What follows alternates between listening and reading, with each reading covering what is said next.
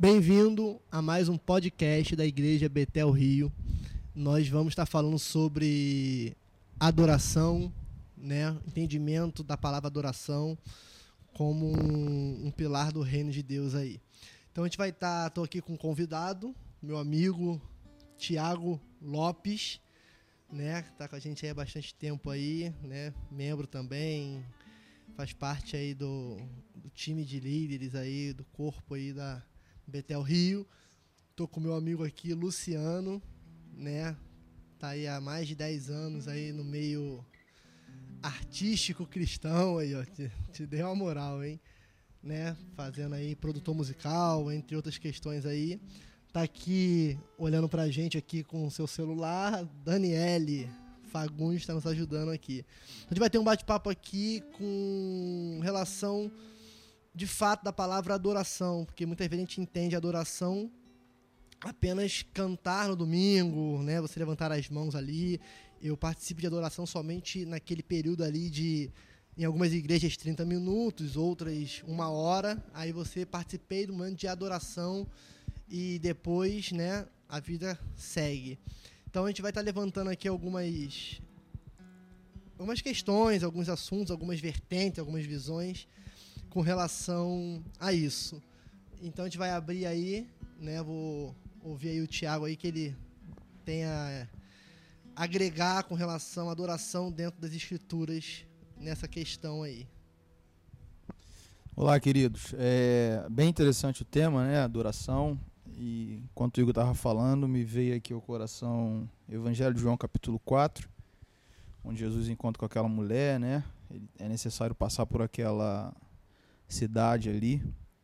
E ele fala sobre adoração, né? Então, a, a perspectiva bíblica da adoração é um estilo de vida, é uma vida orgânica, né? Comum, pertinente ao céu, né? Uma vida de, de adoração, ela reverbera, né? Em todas as facetas da nossa vida. A gente só tem uma vida, né? Então, a adoração não é um tempo na igreja, mas a adoração é a nossa própria vida como fundamento daquilo que a gente tem recebido do céu. Né? Então, o meu relacionamento dentro de casa, com a minha esposa, com os meus filhos, é uma forma de adorar Deus, respondendo né, aos princípios que o céu, por meio do Espírito, colocou dentro de nós. É, e você vê, engraçado, né? Tem gente que não entende que aquela irmãzinha que está fazendo um bolo ali, ela tá no momento também de adoração, porque tudo que a gente faz é para a glória de Deus. Né? Tudo, quer comais, quer bebais, seja para a glória de Deus. Então, é, isso está enraizado também na nossa. É cultural isso, nós herdamos isso, né? Um pensamento de que adoração são quatro músicas, né? Uma rápida, é, uma lenta. Música de adoração, né? Fala assim. É, a música de adoração. A gente acaba dividindo aí essas questões e é muito mais do que isso, é muito mais amplo, né? Então acho que quando a gente entende, estava aqui tomando um café gostoso aqui e Luciano falou até algo interessante que muitas vezes a gente está no no no automático. Você vai na igreja ali, né, numa comunhão, numa congregação, né? Luciano deve ter tocado, deve não tocou nas igrejas mais influentes ou conhecidas, né? Não vou falar tão só influente, mas conhecidas aí no Brasil. E ele tem visto que literalmente às vezes está naquela igreja que o cara está no piloto automático ali e e é muito é normal você ver isso, que as igrejas estão acostumadas ali no ambiente de louvor, na hora do louvor o cara sai, o cara vai no banheiro, o cara vai ligar o telefone, né? E a gente precisa entender essa questão. Então, queria que o Luciano compartilhasse aí um pouco dessa experiência dele aí, no que ele viu, tem visto e o que ele está aprendendo com relação a, a, um tema que a gente vai tentar esgotar, mas é inesgotável. Pois é. Primeira coisa, é um prazer estar com vocês aqui. É, ouvindo vocês falarem aí, a gente começa a perceber o panorama que a gente vive, né? Você falou do piloto automático, é, você falou da vida de adoração, você falou, é, o Tiago também é, falou dessa do ideal que é a adoração, do que Deus espera.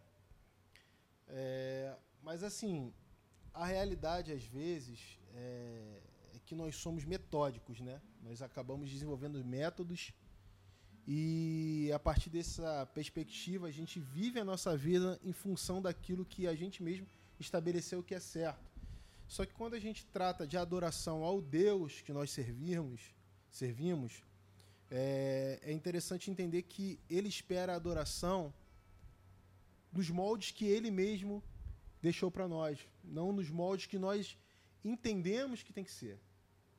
Então, assim, por exemplo, você falou, né? A gente estabeleceu que ó, existe um período de louvor, né? E existe o período da palavra, e existe o período do, dos avisos, enfim, a gente formatou a coisa de um, de um jeito onde que parece, por exemplo, que no momento da palavra nós não estamos é, em adoração, né?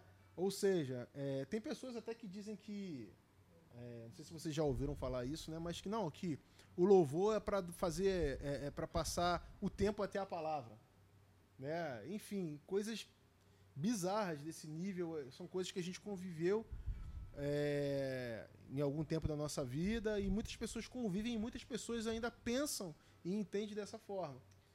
Então, assim, o Tiago falou uma coisa interessante: vida de adoração, né? Na verdade, é, o que Deus espera de nós é que essa vida de adoração, esse, essa adoração contínua, essa adoração permanente, ela possa nos aproximar mais de, mais da, da, de quem Cristo foi, nos transformar na imagem e semelhança de Cristo. Quando você. É, existem, lógico, vários vieses nessa, nessa, nessa história aí.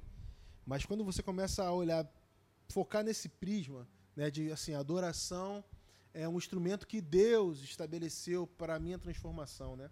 A Bíblia fala a respeito de que nós nos tornamos aquilo que nós adoramos.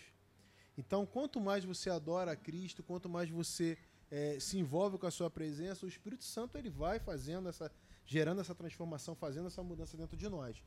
Só que eu acredito que para a gente começar a entender isso, a gente precisa questionar quem somos nós como adoradores. Porque se eu entendo que eu sou um adorador porque eu tenho uma voz bonita e eu canto razoavelmente bem, o que será de quem tem uma voz horrível e é completamente desafinado? Cara, uma, uma vez eu tava né, ouvindo numa conversa, foi bem engraçado. O cara achava que, um exemplo, se eu não canto bem, eu não, não sou um adorador. Na cabeça dele, adoração tá ligado a você tá participando do ministério de louvor. Então, porque as pessoas pensam que adoração é música. E aí eu pergunto para você, quem não pode emitir um som, quem é mudo? Esse, esse camarada não é um adorador? Então, é, são perguntas lógicas, né? Que a gente não precisa nem ser muito inteligente para poder perceber. Mas a questão é que isso foi estabelecido, né? Alguém antes de nós estabeleceu isso como como um padrão, como um método, como uma forma. Qual é a forma do culto? O culto tem que começar com louvor, o culto tem que começar com adoração, é, é, é enfim, musical, ou, às vezes é, instrumental, enfim, pré, prelúdio, né? Como, como em algumas igrejas ainda praticam. Mas eu acho que por aí a gente já pode conversar algumas coisas nesse sentido, assim. Mas dá para expandir bastante. Né? É, então, tu falou disso aí, eu lembrei de um culto uma vez, um pastor, né? Até um dos mentores, ele começou o culto, acho que era um culto durante a semana, e muita gente trabalhando, estudando. E, tipo, sete e meia, tinha, sei lá, meia dúzia de pessoas. Era uma igreja relativamente, 200 membros mais ou menos, né? E ele abriu o culto e ele falou: Vamos ofertar, irmãos. Vamos fazer a oferta agora, com meia dúzia de pessoas. E as pessoas que estavam na igreja ficaram assim. Ele falou: ah, Vamos ofertar. Não precisa estar cheia a igreja para gente ofertar, não tem hora da oferta. Vamos adorar o Senhor com os nossos dízimos, com as nossas ofertas e tal. E quebrou meio que o protocolo ali, né? E você falou algo é, muito interessante, né? Se não há questionamento sobre o nosso comportamento, por que, que fazemos o que fazemos, nós nunca vamos chegar à razão da cultura formada. E interessante, enquanto você estava falando também, eu lembrei do seguinte, em relação ao estilo de vida, né, na, na, adoração. Jesus tinha uma vida orgânica. E, por exemplo, eu logo assim no início da caminhada da fé, eu tinha dificuldade de entender quando Jesus falou, por exemplo, Ele, é, se você tem alguma coisa, se tem um irmão tem alguma coisa contra você é, e você vai ofertar, deixa a tua oferta, vai lá, pede perdão e volta. E no início da minha caminhada eu falava assim, ué, como é possível isso? né? Porque se meu irmão mora longe, se eu tô, tô chateado com o irmão que mora longe, como... e ou seja, a minha capacidade de entendimento sobre aquilo que Jesus estava falando era extremamente limitado, porque eu estava querendo entender o que Jesus estava falando de uma forma funcional. E Jesus, a vida proposta, anunciando o reino, é uma proposta orgânica. Então ele não tinha o momento específico, ou seja, ele vivia de uma forma totalmente é, orgânica. Né? Então essa estrutura funcional ela gerou o sagrado e o secular. Então, esse desdobramento de um pensamento de adoração como forma da música é uma consequência é, filosófica, cultural, religiosa, dominical. Por isso que a maioria das pessoas tem esse pensamento e a gente, entendendo as escrituras, vai ver que não é isso. Né? É, a proposta é uma vida orgânica né? em todas as áreas, é adoração constante, estilo de vida, é uma vida orgânica. A gente acaba herdando, né? Ah, hoje é culto, culto de adoração. Todo culto é culto de adoração. Às vezes você vai orar porque eu estou entrando na presença. Tá, quando é que você saiu? Então, assim, são. Claro que a gente vai ficar também, né, ao pé da letra, fica até chato. Mas às vezes a gente precisa desligar o automático e andar no carro manual ali, para sentir o time, a marcha, o tranco. E a vida da igreja, ela é orgânica, né? A gente ouviu aqui. E esse organismo não é um organismo engessado, é um organismo vivo. Então ele se movimenta, ele expande. E a gente precisa enxergar que eu, eu, eu não quero ser aquela ter aquele pensamento só crítico, não, eu acredito que a igreja está começando, né, porque quem é que sopra, quem é que guia é a cabeça, que é Cristo, que a gente está começando a entender esse estilo de adoração. É, é esse tempo que a gente está aí recluso. Certamente. Tá, tá. Isso aí, isso aí eu queria tocar é... Pô, me cortou, hein? Desculpa aí. Então a gente. Vou repaginar aqui a cabeça. Não. Então a gente. Isso, a gente, esse tempo que a gente está recluso aqui, é... faz eu pensar, porque o cara que não vai para a igreja, templo, espaço ali, né? Como é que faz? Ou o cara que é músico, que é o líder ou ministro de adoração lá, de louvor, enfim, né? E quando é agora? Tiraram o microfone dele, acabou, ele não é mais um adorador. Então, às vezes, o cara quer ter uma performance no, no altar, no palco, na plataforma, mas é um péssimo funcionário. Às vezes ele quer ter uma, uma, uma, uma, plataforma, ele, pô, ele, ele é versátil, né? versátil. É, é, músico virtuoso, o cara, é o cara do timbre, é o cara das notas, é o cara que da harmonia. Só que a vida dele é fora do espaço-templo não tem harmonia com relação ao reino de Deus. Então, acho que adoração envolve num casamento lá, né, na, na, noite de núpcias, ali, tu vai falar, pô, que loucura, vai falar que isso é adoração. Mano, se a minha vida, tudo que eu faço é para a glória de Deus, não está falando que somente algumas coisas, é tudo. Então está envolvendo o evangelho de forma plena e completa e eficiente para nós aí. Mano, termina então, esse raciocínio é, aí, é que a gente já está finalizando esse tema aí, você conclui aí. Eu acho gente... que a gente vai ter que fazer um outro podcast. Adoração. Porque, na verdade, tudo que a gente está falando aqui é só introdução, né? A gente nem chegou na mensagem ainda, né? Mas assim, é, nesse tempo especificamente que a gente tem vivido, eu acho que é um momento oportuno para que a gente possa rever, pensar, reciclar algumas coisas, outras coisas realmente jogar fora e trazer também novos conceitos. É, eu queria deixar assim uma coisa bem clara, né? A adoração ela precisa provocar transformação na nossa vida. Se isso não acontecer, a gente precisa questionar se realmente estamos adorando. Perfeito. De, em verdade, em espírito em verdade. Eu lembro, por exemplo, por exemplo, quando aquela mulher do, do vaso com perfume caríssimo, ela entrou na casa de um homem que Jesus estava é, fazendo uma refeição ali com aqueles homens, né? Tinha um dono da casa. ela entrou com um vaso com um perfume caríssimo, sem ser convidada. Ela entrou na casa, depois entrou na mesa, né? chegou no espaço da mesa.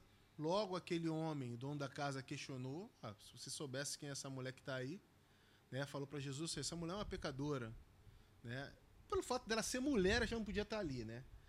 Mas olha só a, o, o, o, a situação, o panorama da situação. Né? A mulher entrou na casa sem ser convidada, chegou num lugar onde ela não era bem-vinda, foi acusada, mas ela nada daquelas circunstâncias, nenhuma daquelas circunstâncias impediu dela fazer o que ela queria fazer. Ela estava com o objetivo de fazer, que era entregar aquele perfume aos nos pés de Cristo, né? É, ungir a Jesus com aquele perfume. E eu percebo que o intuito dela através daquilo era mostrar o seu arrependimento, porque logo depois a Bíblia fala que ela chorou muitíssimo ali, ela se entregou àquele momento e ela foi abençoada por Cristo, né? E o que eu percebo é que toda aquela circunstância difícil que aquela mulher enfrentou, toda aquela acusação, todo o investimento que ela fez, porque custou dinheiro, aquilo ali não foi de graça, redundou em que? Em uma transformação, em uma palavra do mestre, em, em, em um, um um novo momento dentro da perspectiva de Jesus para aquela pessoa, para um homem em geral, mas no caso para aquela mulher, aquela, aquilo, aquele momento mudou a vida dela. A partir daquele momento, ela foi, ela deixou de ser conhecida como uma mulher que era uma pecadora para se, se tornar conhecida como uma mulher que ungiu os pés de Jesus. Então, assim, essa essa história, né, esse relato bíblico, ela traz vários ensinamentos. Mas principal, principalmente, eu acredito que é, duas coisas que eu vejo claramente ali. A adoração exige sacrifício, exige disposição, exige vontade, exige desejo, exige, exige investimento. Nós prioridade, né? investir prioridade, exatamente. Traçar um objetivo e falar, não, eu vou fazer, mas eu tô com uma dificuldade XYZ, independente disso tudo, eu vou estar.